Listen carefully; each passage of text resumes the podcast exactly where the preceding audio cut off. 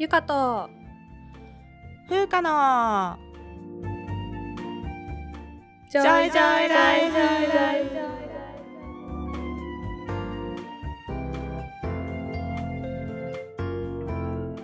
この番組ではゆかと風花2人の女医が日々の暮らしや仕事にまつわる小話などざっくばらんな日常トークをお届けします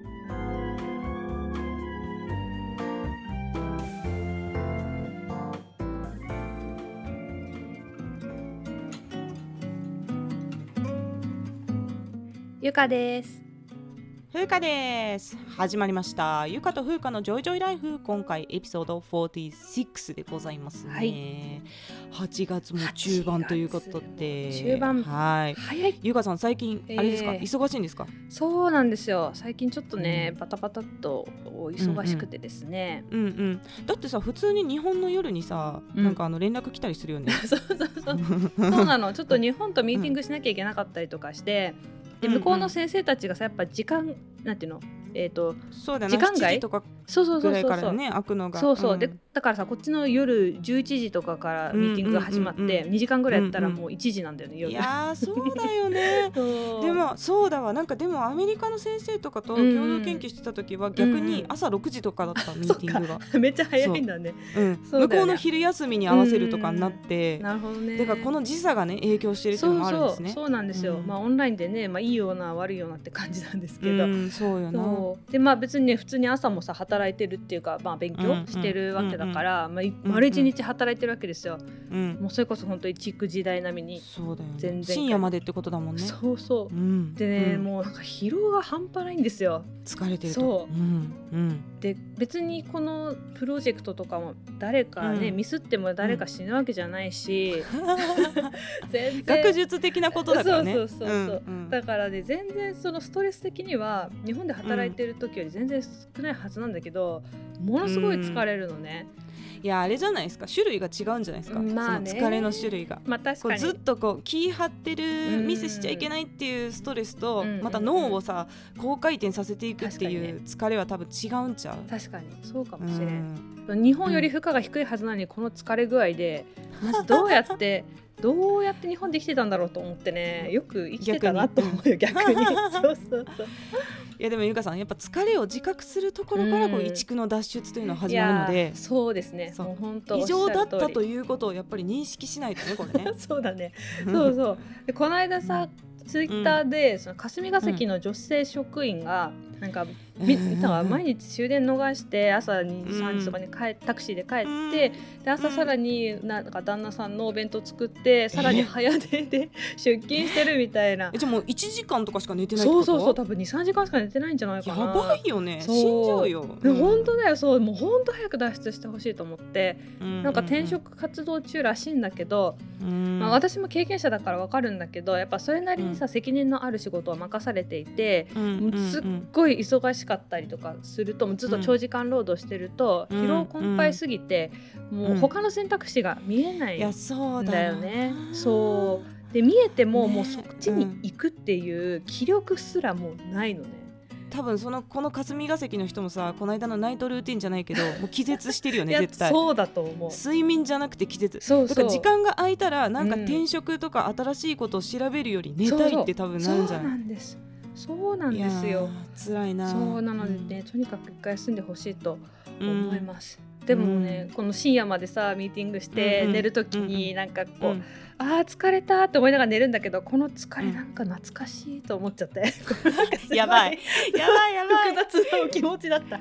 移築からの脱出はできてない。できてないいやでも、ね。あの分かりますよ。頑張ったっていう達成感と、こうまあね。心地よい疲労感みたいなのは分かるから、うんその域値をさもっと下げたらいいんじゃないね。もっと長時間労働してなくても、うんうん。あ今日頑張ったって思えるようになったあら確かに。いいんだと思いうやよ。そうだね。こんな働いてないのにとか思うのがもう一思うのがいけない。もうもうおかしいからそれが。そうだね。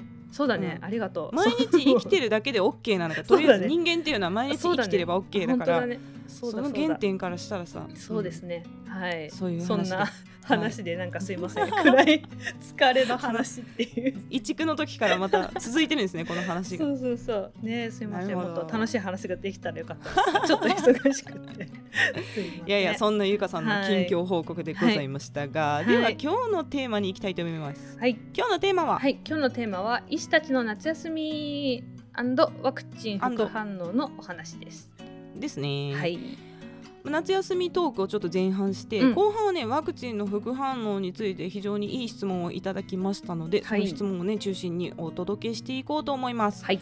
ではまず夏休みトークに行きたいんですが、医師たちはうん。夏にうん。夏休みを取ったことがない件について まさに。まさにですね。ね。で今さうんうん。お盆じゃん。うん。あ8そうね。月13日放送ですよ、そうね。うんうん。この回がね、で実は勤務医ってうん。お盆休みがないんですよ、そうなんですよね。ないよね。ないです。で開業医さんとかは休む病院も多いとは思うんですけど、うんうんでだから私正確にお盆休みっていうのがいつか知らなくて。これあの常識がないとかそういう話じゃないんですよ。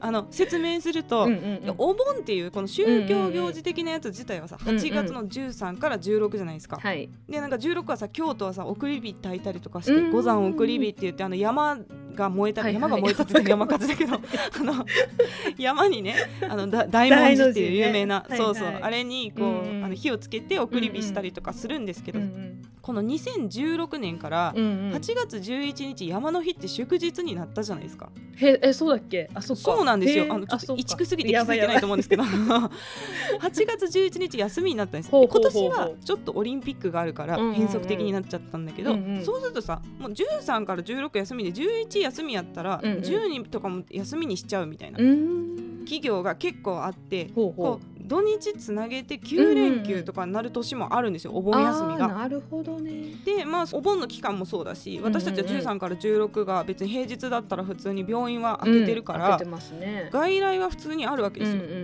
うん。で8月12日じゃあ外来予約でいいですか？ここ空いてるんでとか言って言ったらうんうん。患者さんが、うん。いや先生そこはお盆やからあかんよって言って そこは来れませんって言われるんやけどえ12ってお盆だった？みたいな。ででもそこはその患者さんはお盆休みなんよ。うんだから家族で過ごす予定とかを立ててるうんうん。からそんな時に病院とか行けませんって言われることが多くて、うんうんうん。で結局だからお盆休みって世間的にはいつなんやろって毎年思ってるんです。なるほど。そうだね。よくわかんないよね。この時期ねだから外来は結構空いてうんうんて仕事楽なことが多い、なるほどね。やっぱり。うん、うん、だからもう閉めればいいじゃんと思うんだけど、うん。救急外来はねその土地の人じゃない人が来たりとかするよ結あ構。あそうだよね。旅行とかで来てる人とかそうそうそううそう。うん。帰省中でみたいなうんうんうんうん。ことがね結構あったなってこの時期。なんかアクティビティとかしてってこと？うんそう。まあ単純に帰ってこっちに実家があって帰ってきたみたいな人もいるしまあアクティビティしてて事故ったとかも結構やっぱ夏は多かったかな。うんなるほどなるほそど、うそう。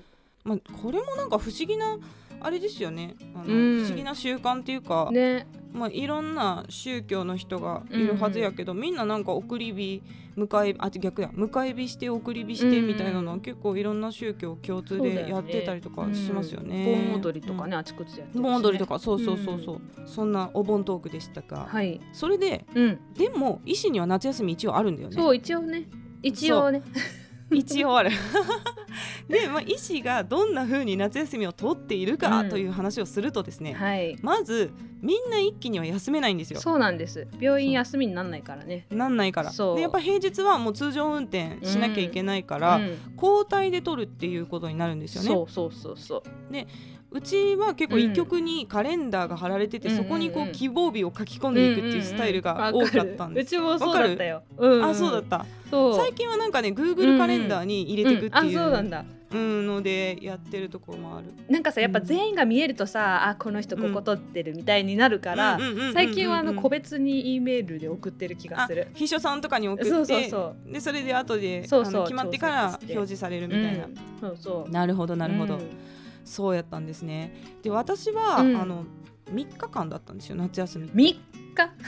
短いよねこれね 平日3日平日3日間。んそうですで期間がね7月から10月末までに取ってくださいみたいな感じで、うんうん。で土日と合わせたら5日間がマックス、ていう感じだった。ほう。で短い。これが短いよね。でも、うん。研修医の時もそうだったし大学病院に移ってからもずっとそうだったの。だから私常勤の間ずっと夏休みって3日間だと思ってて、そうよね。うん。であのお子さんがいる人からやっぱり優先で取るじゃん,、で子うんうんうんそう。そう供の夏休みと合わせたいってなるから、うん7月うん8月はねお子さんいる人ですぐ埋まるんですよ、そうなんですなのでもう独身者は、まあうん。あの後回し子供いない人も後回しって感じで そうなんだよね。結構私は9月とか10月末に取ることが多かったです、うんうん。うんもうギリギリのところで。うんうんうんであの入院患者さんをさやっぱ担当してたら、うん土日でも病院からコール来るじゃないですか、うんプライベートの携帯に、ね。で患者さんこういう状態なんですけど、うんみたいなのが来るんだけど、うん。唯一夏休みだけはそれが免除されるっていう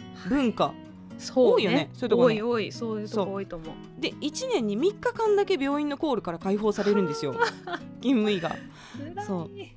ででも短いけど、もう私はだから絶対に海外に行ってたんですよね、うんうんうん。もうその5日間。電波届かないようにね。電波届かないように、うんうん。物理的に病院からのコールを遮断するみたいな感じで。うんうん短期だからやっぱもう行き先がアジアが多くて中国、うん台湾韓国そのあたりを。ね近くにしか行けないよね。うんことが多かったって感じでしたけど、うん。ゆうかさんはどんな感じでした？うちはね研修医の時はもうね先に決められてた。ここが1週間あなたの夏休みですあそうなんだ。そうそうそうへでドーンって決まってたーうんうんかうん。な、だから1週間はあった、えーその後もいいね。平日は5日土日2日うんお休みだから、まあ、風花さんの話聞いたら長い方だよね。うん1週間とか1でしょ？週間そうそうそう。えそれだったら結構遠くまで行けるよねヨーロッパとかさ。とそうね。7日間あったら。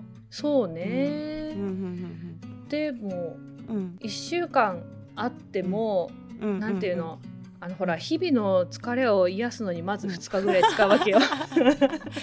すぐ旅行に行ける体力がないっていうのはそうねそうそう片付けとかしなきゃいけないからあさ。なるほどなるほどなるほどそうで残りすぐに5動け 日しかない。5日しかない結局一緒じゃないですかそしたらこれ期間はゆかさんのところは一年中行けたんですか？そうあのねこれあんま言っていいのかわかんないんだけど OK でした、一年中。ああなるほどねで多分本当は法律あるかなそんな。わかんないけど職務規定上は、多分7月から10月に取らなきゃいけなかったんじゃないかなと思うんですけど、でもさっき言ってたみたいに7月8月はやっぱお子さんいる人からね取っていくから、もうすぐ埋まって、で、まあ、スイカとかってね91011が割と学会シーズンなんですあよ。あなるほどね。そもそもじゃだからあ出張が多いんだこそうの時期がそうそうそうそう、うん他ね、うん。そうで学会避けるようにしたいとかでも自分が学会に演題出してたら、結局準備しなきゃいけないから、そうだね。休めなかったりとか、そうそうそう。んんんでうん。12月になったらもう年末に入るからなんか休みづらくて、うんっていう感じで。まあ、うん。年末働くから年始に休みくださいみたいな感じで、うん年始とか、うんまあ、1月2月ぐらいに、まあうんうん。取ってることが多かったかな、なるほどね。うん。もうでも職場の状況からして黙認されてるって感じだよねきっとね。そう、ん。そうなんです、なるほど。うん。でも、うん。北海道にいたからさ東京である勉強会とかって、今みたいにこう、うん。オンラインが発達してないから、そうだよね。行けなかっ行かなきゃいけないよね。そうそうそう、ん。行かなきゃいけなくて、だからそういう研究会みたいなのに行くのに、うんこの夏休み使ってって行ったりとかしたことある。出張じゃんそれはそうなんだけど、まあ、一応ほら個人の希望で行ってい。るってことになるわけですよ。ひどい。ひどい。わねえもうほんとね、うん。あと海外学会に行くのに、まあ、そこに海外学会に行くのにさ2泊3日とかで行ってこいって言うんだよヨーロッパとかに。ねうんわかるわかるわかるわかる。うんねえもう言われるわ。じゃん。うん。無理だよそんな。だって飛行機乗ってる時間の方が長いじゃんってなるよね。そうなんですよ。そうなの。だだから、まあ、うん。そこにもう無理やり夏休みくっつけて、もう学会の後に夏休み、うんちょっと旅行したりとか。そうそうそう、うん。っていうせ感じだったり。っかく行くんだからね。ね。そうなるほど。だから学会以外でうん。海外に行ったことほとんどないよ。うんああそうよね。学生の時もうん。我々夏休みって短くてうん。そんなに 遊ばなかったよね。そう。他の大学がさ2ヶ月とかある中で我々1ヶ月弱弱だったよ。だったよね、そうそうそう、うん。うん。なんか遊んだみたいなどっか行ったみたいな記憶ってあんま記なくない？憶ないないと思う。でしかもなんか今その大学教員を去年やってて、うんうん。まあ、学生のカリキュラムとか見ると、うん。やっぱ私たちの出た大学は多い学ぶことが。あそなんかそうんな科目ないっていう 他の大学にないやんっていう科目をやってたりとかするから あそうなんだ。そのコマ数が多かったりとかするんだよ。あさらっと流すところすごい詳しくやってたりとかするから、うんうんうんうん。まあ、教育熱心でいいことではあるんだけど、うんうんうん。そもそも授業のコマ数が多いんだようね、んだって他の大学。普通に1限から6限まで普通にずっ毎日のやったよね。そうそうそうそう。んんだからあんまりだから学生時代遊ばなかったっすよね、ねえ、うん。まあお金もなかったしね、なんかどっか遠くに行くさそうそう。貧乏貧乏学生だったんでうん。あれでしたよね。そうそう。だから夏休みに遊ぶようになったのは、うん。ゆかさんの夏休みに私が合わせて 一緒に行くみたいな。そうそうそう。そう、でグアムうんうん。とハワイだよね、に行った。そうそうでグアムは1月だったしハワイは2月だったし、うん そうそう冬にねそうだった。しかも結構弾丸で行きましたよね。そうそう。3泊。そう。じゃあ3泊、うん。じゃあ2泊か。現地に2 2泊だよね、うん、だっただった。そうそうそう,、弾丸でねもう詰めていった記憶が。でゆかさんが、えー、とその時はもう一区時代で私は大学院生だったんで うん。うん比較的時間の自由が取れて、うん。うんでそこで合わせていったってね。感じでしたようん。ね。ね。でアメリカはどうなん、夏休み長いの？長い。そもそも、まあ、ちょっと州によって違うんだけど、あうんうん。のスクールイヤーアカデミックイヤーうんうん。が日本だと4月から3月じゃないですか、うんうんうんうんえーこっちだと9月から、うん。うんえー、と6月末とかなんだよあねそうなん？そえじゃあその他休みってだから78休みなのよめっちゃいいやん。そう。えじゃあ日本の春休み的なのがそこの期間っていう感じになるってこあとそうかもね。そういうことだよね。次の学年に入るまでうんうん。2ヶ月休みってこそうとそうそう。そこがまあサマーバケーションも兼ねてるのかな。えーいいなでもホリデーも休んででるけどね。あその冬だよねホリデーって。そうそうそう。そうそう、でうちのあのトップのボスは、うん。来月、あ違う違う今月3週間の休みを取っております、いやトップが休んでくれるのはありがたいですね。ありがたいよね、うん本当、うん。で3週間休みますって言ってるけど、でもなんかうん。オンラインだからいつでも available だよみたいなこと言って、うん。うん。うん。そうそう。羨ましいですね。羨ましい。3週間も休んだことないよ現役で働いてる時にこっから休みましょうこっから。ね。ね。もうちょっと人生の夏休み取っていこうっていうい話ですよ。やそうそう本当ね。ね。これさ、うん。医者あるあるだと思うんだけど留学は人生の夏休みとか言わない、言う言う言う言う言う。ねそう言います。みんなうちの医局の先輩たちもみんな言ってて、留学は人生の夏休みだからとか言うん。でもさだって勉強めっちゃしてんでしょ？朝から晩まで。休んでないじゃんって思うんだけど。休んでないんだけどね。そうそう、うん。もうそれぐらい今ベースが働きすぎ、そうだね。毎日毎うんうん日休みなさすぎなんだよなってうんうんうん思って、もう留学でもしないと臨床離れられないっていうね。わかるわかる、うん。それがやっぱもう臨床を離れることが休みみたいな感覚あるじゃないですかあるある、ね。あるね。それよ。だから大学院に行くのもうんうん。人生の夏休みって結構言う人いるんですよ。なるほどね臨床ってないらね。そうタイムスケジュールを勤務先に決められるわけじゃないから、うん。その点では自由なんですよ、うん私はすごいそれが楽でよかったんだけど、うんでもさ結局結果出さないとやっぱ論文は書けないしそうなんだよ。遊んでたらさもう学位全然取れないから。私は大学院は休みじゃないと思うんだいやそけどうだよ。全然休みじゃないよね、それでもこうやっぱさ体力の限界を超えてうん。働かされるっていうかその仕事量を強制されないっていうだけで休みって捉えるぐらい、まあ、勤務員の労働環境が悪いんですよね言ってしまえばこれはね。そうですね。本当に。またなんか今度あれですよ医師不足ですかとか質問をねいあーただいてるので今度その医師不足会でねこのなんで勤務医がこんな労働環境になってるのかとか話をね解説して若干また愚痴会になりそうだよね。それもね企画していきますのでまたね。そんな今日は夏休みトークでございましたが、はい。で後半、うん。コロナワクチンの副反応に関する質問をいただいたので、はい。ちょっとこれに関して質問に回答しながら解説していくというコーナーに移ろうと思います。はい。ではまず質問をゆかさんお願いします。はい、えーこんにちは。コロナワクチンの副反応が不安でいろいろ調べている時にポッドキャストに出会い聞かせていただいております。ありがとうございます。はい。うん。えー私はワクチンを打ちたいのですが現状いくつか懸念点がありとても悩んでいます。まず予約が取れない。副反応の高熱が怖いのと仕事に支障が出る可能性がある点です。うん。でワクチンを打った場合何時間後に副反応が出やすいのかお風呂やうんサウナに入ってもいいのかなど知りたいですあと、うんファイザーよりモデルナの方が副反応が出やすいと聞いたのですがそれはどうなのどうなのでしょうか？ね。ということで。はい。めちゃめちゃいい質問だよねこれ。ねそうそうそう、ね。丁寧にあの長くご質問いただいたんですけど、全部読むとちょっと個人がバレそうな感じだったので、遂行してあのお伝えしました。はいはいはい、はい。ありがとうございます。はい。これねめちゃめちゃいい質問やなと思ったんですけど、うん。私ね。ね。私の周りでもこう、うん。うん若い人からうんうん。こういう悩みをねよく聞くんですよね。ね。特にあのサービス業とかシフト制でなかなか連休が取りづらい職種の方とか、うんうん。あとフリーランスとか自営業でね自分の代わりに仕事を触れる人がいないっていう人は、やっぱり副反応で仕事に穴を開けてしまうと困るから、ワクチンを打ちたい気持ちはあるんだけど迷ってるっていう人ね、とても多いと思うんですよね。で企業によっては、うん。こうワクチン休暇っていうのを設けるところがあるみたいなんですけど、そんなさ余裕のある企業ばかりでもないしさね。常勤職じゃない人、こううん非常勤でアルバイトとかで働いてる人もいるだろうから、うん。それ難しいんだろうなっていうことは思うんですよ。だからやっぱ国が何らか介入して、こううんワクチンの副反応でね休む人を責めてはいけないみたいな空気感をこう作っていくのがやっぱりそれを国が先導してやらないとダメだろうなと思うんだよね。うんそうそう。うん。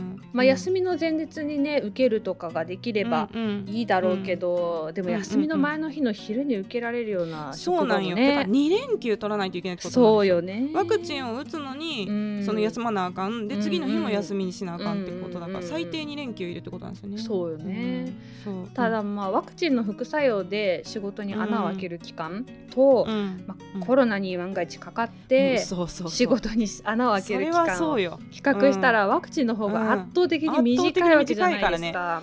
まあ、大体ワクチンの副作用23日以内にはなんとかなってる人がほとんど、そうそうそうでコロナかかったらやっぱねたとえ軽症だったとしても10日ぐらい高熱が出る人が多いんじゃないですかその後やっぱうん。ね、疲労感とか抜けないから、うんやっぱ1か月、うん2か月はまともに動けるようにならないと思うんだよね。うんあそう考えたらうん。仕事をさこう下請けに依頼する側っていうの、とかもさ、うんうんうん23日の融通ぐらい聞かせてくれやって思うんだよね。って本当だよね。いやそれは本当そうだわ。ねで、うん。まあもしかしたらね一般企業で働いたことない私たちのねあの、うざれ言かもしれないけうんど、でももしそのワクチンを接種するから副反応で休んじゃう可能性があるとか、まあ、納期がちょっと遅れる可能性がありますみたいな交渉をした時にその企業がもうワクチン接種をするなんてありえないみたいなそのせいで仕事が遅れるなんてありえないみたいな反応だったらむしろさもうそういう企業と縁を切るいい機会なんじゃないかしらって私は思った。まあ確かにちょっと世の中の価値観というかがね、うん見えてなさすぎる感じはありますよね。そうそうそう。だってみんな国とかがワクチン打ってくれって言ってる時に、うん。そこに理解がないっていうのはねちょっとおかしいなっていうのは。そうそう某うん住宅会社の、あります ね。あの株価が暴落してますけど今。そりゃそうだよってそうそう。なるよね。だからそういう、うんそこはやっぱそうなんだよね、うん。ワクチンを打つなみたいに言ってるところの評価が下がっていくっていうのも明らかなので、そうだね。やっぱそういうところん。言ってくる人とはうん今後お付き合いを考えなくてはいけない考えなきゃね。いやでもそう生き方の選択になってくるよなそこがね。うん、いやそうですね。ね。で、えー、と質問いただいたうんうん。副反応についてなんですが、うんうん。やっぱ一番多いのはさ、うんうん注射部位の腕の痛みですよね。そうですね。もうこれは上がらなくなっちゃう。1回目も2回目も出ますよね。そうですね。腕が上がんないってなるそうよね。そう90度以上上がらない感じうにんね。なります、うん。なります。はい。で心配しておられる発熱、うんうんそれから頭痛とか倦怠感っていうのはうんうん2回目の後にね出る人がやっぱり多いんですよ。うんうんうん。で、まあ、これ国内のデータ最近発表になったやつですけど、ん2回目接種後に、えー発熱というのが37度5分以上うん。出た人を発熱と定義すると、はい。えー国内では20代で 50%30 代で45%ぐらいの人が発熱していると、うんこれがうん60代になると16%なんて、70代だともっと10%とかどんどん少なくなっていく、うんうんうんでこれはファイザーのワクチンを打った医療従事者の,、あのデータらしいんですけど、うんうんやっぱり若い人はそれなりの頻度でそうだね。半分だらね。ね半分ぐらい。ね。まあ私たちなんともなかったですけど、ね、なんともなかったですよね。まあそんなね、まあ、たまたま私たちはじゃあ半分の熱出ない方に入ったんだ。で私の周りでうん熱が出た人でよく聞く経過っていうのはですね、まあ、2回目のワクチンを大体午後、まあ、3時4時ぐらいに接種すると次の日の朝起きた時なんかおかしいなってなってて、で熱が出てでそのの日の夜には解熱するっていうパターンが一番熱出る人で多く聞くパターンです。で長いい人はうんその次の日、翌々日まで熱が続くことももあるんだけど、うん3日間とかずーっと高熱出続けたっていう話はあんまり聞かないかなっていう感じ、そうね。そうだね、うん。熱が出ても大体翌日がピークうんで、うん。でその次の日はまあ完全にいつも通りではないけど軽めの仕事ならこなせそうかなっていう体調になる人がうん多いようにに思いますけどね。うそうだね、んゆかさんの周りの人はどう？私の周りはやっぱ接種後6時間から12時間ぐらい、まあ半日ぐらいで熱が出始めて、うんうん。で24時間後には収まっているっていうパターンが私は多いかな。うんうんうんだから昼に受けたら、まあ、夕方から夜、夜中に発熱夜して中。そうそう、夜しんどくて眠れないみたいな。熱出て苦しくて、うんうんみたいな感じだけど、でもその次の日の昼打った時間帯ぐらいにはもう良くなっている、あそうなんだ、うん。じゃあ私の周りの人よりちょっと早めに消えてる感じなのかなそうかもね。そうかも。だけどやっぱ寝不足でねとかそうだね。あとうん。熱による疲労みたいな感じうんうんうんうんでちょっとだるさが続くみたいなことは聞いたかな。うんなるほどなるほど、うんまあねこういう感じなので、うん。うんまず若い人20代、うん。30代40代もかな、は、うんうんやっぱワクチン受ける前にドラッグストアでね、解熱鎮痛剤っていうのを買っといた方がいいです、もう普通にどこのそうでねドラッグストアでもこれ買えるからね、うん。そう何でもいいのよね、うんうん。であとはその熱を出す準備をしておく。そうもう経口補水液とかうん。こうスポーツドリンク。私もめっちゃ買い込んでたんですよ。こうゼリーとかさパウチで飲めるゼリーとか。うんうんあとご飯作るのしんどいからこうおかゆの今、うん。うんレトルトとかもあある。じゃないですか、うんうん。あと冷凍食品さチンしたらできるパスタとかうんうんうん。めっちゃあるでしょ、うんうん。でそういうなんかもうあの簡単にうんもう用意できる食料とかをうんもう1日2日分ぐらいうん。こうもう買っといて、うんで熱出なかったらさ別に普通に後日食べたらいいからそれを、うんうんそうね。そうそう。そう。であの病院とかクリニックでワクチン受けてくれる人もいるんですけど、うんうんうん病院のね診療っていうのは自由診療と保険診療というのがあってですね、うん。ワクチンは自由診療になるので、うんうんうん。普段の診察のように保険で解熱剤をね同時に出すっていうことができないんですよね。そうなんですよね、うん。混合診療っていうのが禁止されておりますそうそう禁止されてるからね、で会場によっては、まあ、その場で自費で買えるっていう風に、うん。そう用意してくれてるところもあって、あの私のやってるクリニックでももう100円でカロナール何錠かあの売りますよっていう風にへー。やってるんだけど、そのやってないところもあるから、もうやっぱり自分で事前に買っとくのがいいかなと思う。でいっぱい入ってるからさ学生さんとかだったら代表で誰か1箱買って確かに5人ぐらいで分けたらいいじゃん。ねそしたらその1人100円もかかんないで買えたりとかするから、まあ、これも事前に用意しといてくださいっていう感じですね。そうだね。ん。そのいろいろ種類が、まあ、あるんですけど、アセトアミノフェンっていう、うん。まあ、カロナール、カロナールって薬局で売ってるっけ、うんタイレノールとかで売っタイレてるかもしれない。ノールで売ってるかな、うん。それは妊婦さんとかでも使えるので、授乳中でも使えるので、まあ、そういう人はアセトアミノフェンを選んだらいいと思います、でも、まあ、ロキソニンでもイブプロフェンでも、その妊婦さんとかじゃなければ別にうん。飲んでも OK なオッケので、なんでまあ薬局行ってね、や薬剤師さんいるだろうからちょっと聞いて、うんう解熱鎮痛剤くださいって言ったら、ね。そうそう、ん。だと思う。それで選べると思います。うん。で一応使う目安はうん。大人は38度以上っていう風に言われてるんですけど、うんうん。もう私はねしんどかったらもう我慢せず使っていいですよって言ってます。うんいいよね。そううん、で熱自体はやっぱりもう出たらさしんどいけどでも熱がワクチンを打って熱出るっていうこと自体はうんこれ医学的にはネガティブなことじゃないんですよ。そうそうそうそれやっぱ抗体っていうのがね産生されるのでワクチン打つと、うんうんうんでその抗体がやっぱ体温高い時の方が働きやすいから、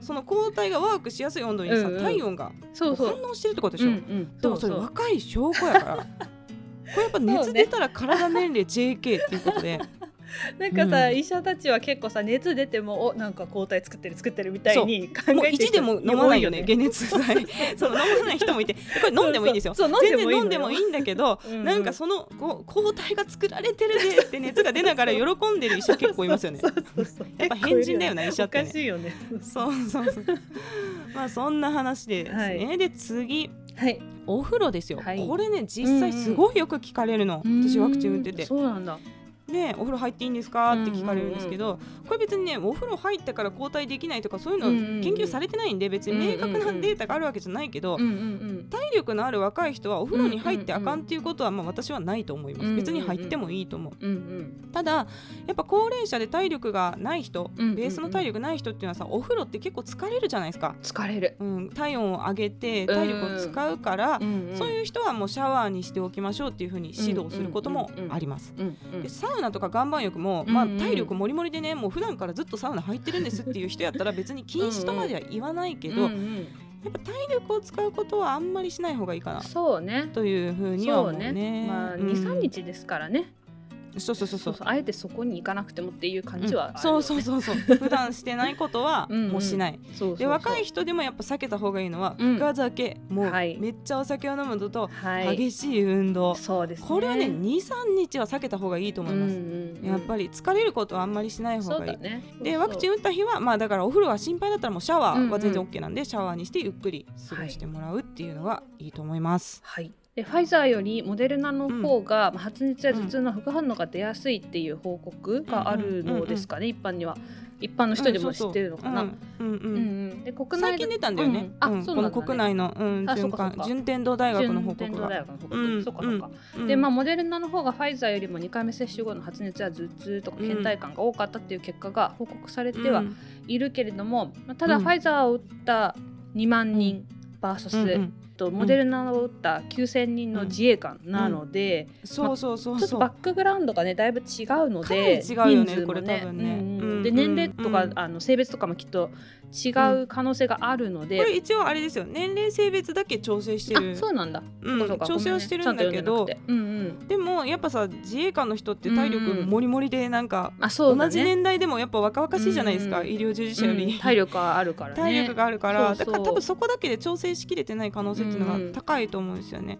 まあ、CDC からの報告でも、うん。ファイザーよりモデルナの方が発熱や頭痛などの副反応が多いとうん。されてうんおりますけれどもまあでも、うん。まあ、ビビたるものと言いますか、そのためにわざわざうんファイザーのワクチンを選ぶっていうほどの差ではないと。うん。まあ、だから頭痛とか熱うん。っていうのは本人には辛いんだけど、んうんうん。副反応としては、まあ、うんうんうん。軽症の副反応に分類されるんですよ。そうね。そうそう。でまあワクチンをまあ選ぶ上でやっぱり重要になってくるのは、うんうんうん。心筋炎とかさ血小板現象とか、うんうんうん。重篤な副反応あとアナフィラキシーとかね、うんうんうんそういうのの発生頻度とあとはうんうんまあ有効性ですよ。どれぐらい効くのかっていうことね。そうこうワクチンによるどれだけの重症化予防効果があるかっっていうことが重要なのであって、うんこれはねファイザーとモデルナで全然優位な差はないと考えられるのでどっちでもいい。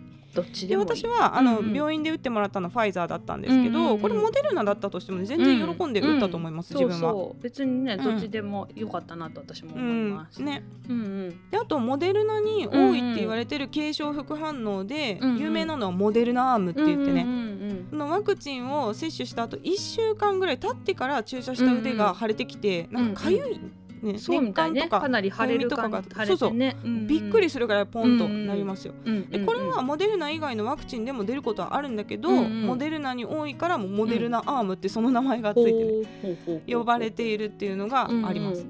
で私はあの先日ねこれファイザー打った人で一例経験したんですよ、モデルナアームで病院来た人があいて、だ。だけどね結構確かに腫れててうんうんうん。痒かったりするんだけどこれもね、もう局所の免疫反応が出てることが理由でだから患者さん全然元気なの。で別にになんかちょっと腕が腫れてる気がするから一応見てみたいな感じで来たんですけどそれももう数日で自然に治ることがほとんど。で基はい。本的に健康に害はないので、そうですね。まああの安心して大丈夫だと思います。はい。ということで。ということでまとめますと。はい、まとめますと。まあ、うん20代から30代の人は約半数の人が2回目接種後に発熱や頭痛、倦怠感などの症状は出ます。ので、ドラッグストアで解熱剤とかスポーツドリンクなどを買って準備しておきましょう。そうですね。はいはい、行きましょでワクチンを打った日はおお風呂は入ってもいい体力があればだけど、う。うん、うん深酒したり激しい運動は避けて静かに過ごしましょう。過ごしましょう。はいはい。軽症の副反応はモデルナの方が多い可能性はあるけれども、重篤な副反応や有効性はファイザーとモデルナで差はないので、うん打てるならどっちでも OK。オッケー。はい。という回答になりますね。はいいで今ねでもワクチンそのこの人もさ予約取れないっておっしゃってたんですけど、ね。うんうんうん今やっぱりその私の行ってるクリニックもですね、うん。あの自治体からもうちょっと新規の予約を止めてくれっていうふうに言われてて、ちょっと供給が不安定になってるような状態になってる、でもまたもうこれ8月の中旬だからね再開してるかもしれないんですけどね,、そうね。ん。なのでまあ順番が来たら打つんだけど、うん。打ちたくてもね打てない人っていうのが現実いるっていうことだから、やっぱりコロナの対策っていうのはもう基本通り3基本通り。密を避けるそマスクうはい。手洗いはい。黙食ですよ。はい。そうなんですよ。これですね。うんうん。この会食ね、あの、うんうん。会食って聞くとうん。なんかこう、んん。夜ご飯を誰かと一緒うん。にそうそうそうそう。料亭でいいそう。ご飯を食べるみたいなみたいな。のとかをね。想像する人がいるみたいな、ね、想像する方がねうん。非常に多いんですよ。そうなんあのですね。私もあの発熱の人の問診とか取ってると、うんうん会食しましたか？って言うと、いうんうんや会食はしてないですねって言って、まあ、うんうん。聞くとそのカフェは行った？って言うとあカフェは行きました、みたいなね。うんうんうんね、カラオケは行った？って言うとカラオケは行きました、みたいなこう個別の言葉で聞かないと、うんうんそうあのそのなんていうかな行動歴がうんうんわからないっていう場合があっうんて、そうね。でその会食っていう言葉は別にお酒を飲んだとか飲まないとか、うんうん。そういう意味でもないんですよ。そ酒のあるなしの問題でもないし、う、うん、あとね昼も夜も関係ないんで、そうなんです。誰かとご飯を食べたっていうう、んうん。ね意味なんですけど会食って。そうそう。なので、もう休憩室とかでバイト先とかでね休憩室でうんうん。誰かと一緒にご飯食べるとか、もうそれだけでも、うん会食まあそれで結構ねクラスター出てたりとかそう。しますからね。そうなんだよね。だから特別にこう外食に行って誰かと飲み会をセッティングしてっていうのが会食なんじゃなくて、そうそうそうそそうのマスクを外して喋ってるっていう状況が全てダメだからそう。なんです。で最初の頃ね、病院のさ職員のクラスターっていうのは全部、きゅうんうん。全部じゃないけど休憩室で発症しそうそうたっていうのが出てたね職員のね。出てうんうんなんで今はもうあのすごい物理的に距離を離してますよ、食堂とかも、うんもうやっぱりさ隣に人がいたら喋りたくなっちゃうんだよね、うんご飯食べてて。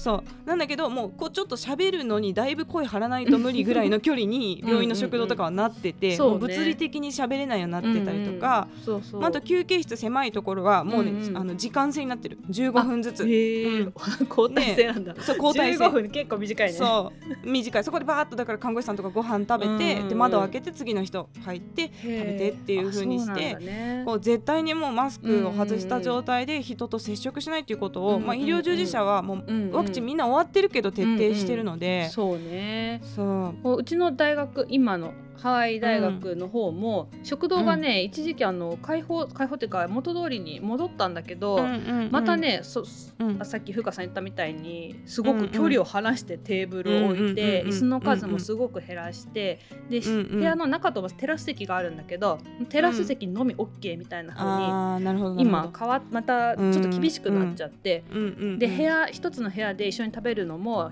うん。なんか一人だけにしてくださいみたいなうん。ことが書いてあったりしたので。そうだね,、うん。ね、基本を守ることだけでだいぶね、うん。自己防衛にはなりますので。そうそうそうそうなんでちゃんとあの不織布のマスクをして。不織布のマスクをする。でマスクの前側をね、触る人がいるんだよね、うん。マスクの前側に菌っていっぱいついておりますから、うん。ウイルスも菌もね そこに。ウイルスもね。そう。そうそこで、ねフィルターされてるわけだからね、だから前側はなるべく触らないで、うん。うんうんでその手で目とか今もうマスクもねうんうん。だいぶ売ってるから、ね。もうこまめに変えた方がいいですよ、うんうん私も外出の旅とか、うんうんもう外来一コマ終わったら変えてっていうふうにしてますけど、うんうんマスクもね、うんうんもう使い捨てでどんどん変えていってっていうことをうんやってください、はい、はい。今日はそんな話でしたが、は次回ですよゆかさん。エピソード47は、はい、えジョイジョイライフ夏のシンポジウム。イエーイ。イエーイ。言うてますけどこのシンポジウムって多分一般の人意味わかんないとあ思うんんでますけどね。りメジャーな言葉じゃないかもしれないね。これあのよく学会でねうん、シンポジストって言っていろんな人をこううん呼んで意見交換をするみたいな、うんうんそれをみんなの前でやるみたいなのがシンポジウムって言うんですけど、はい。なんと「ジョジョイライフ」初のゲストをお迎えします。あー楽しみというわけでまあ詳細は次回ですね。そうですね。はい、そんな感じで、えーゲストをお迎えして次回はお送りしたいと思います。はいまたですね感想や質問などありましたらゆうか .fuka.gmail.com までお願いします。yuka.fuca.gmail.com です。はい。匿名で送りたい方はマシュマロを投げるリンクを貼っておりますのでそちらからお願いします。はいでは今日も聞いていただいてありがとうございましたまた聞いてくださいさよならバイバーイ